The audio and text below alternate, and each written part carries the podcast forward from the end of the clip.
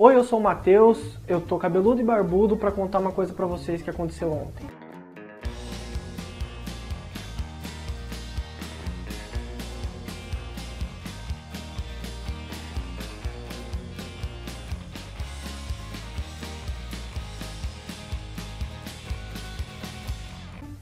A minha faculdade já está ficando de primeiro mundo, já tem até incêndio. Alguns meses o alarme de incêndio da faculdade disparava todo dia. E aí depois de um tempo os professores já não deixavam mais ninguém sair da sala. E aí sempre alguém falava: "Ah, no dia que pegar fogo de verdade, vai morrer todo mundo aqui".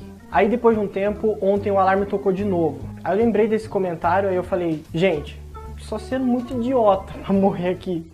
Porque olha o tamanho dessas janelas, dessas escadas, ninguém vai morrer queimado aqui, tem que ser muito idiota.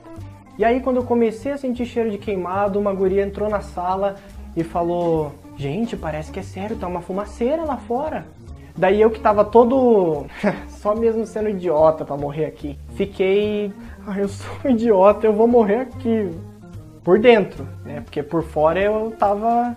Relaxa, gente. Calma que a gente vai sair daqui e vai ficar tudo bem. Daí a gente juntou as coisas das mesas, saímos da sala no meio da fumaça, mas foi bem diferente do que no treinamento. No treinamento saiu todo mundo em fila, bonitinho, conversando. Dessa vez tinha professor empurrando aluno na parede para sair primeiro.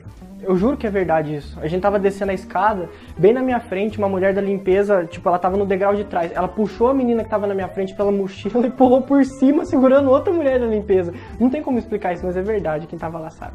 Mas foi muito estranho. Metade dos alunos do bloco saíram correndo e a outra metade estava filmando para colocar no Snapchat. Mas no fim das contas descobriram que o fogo nem era da faculdade e aquela fumaceira estava vindo da rua.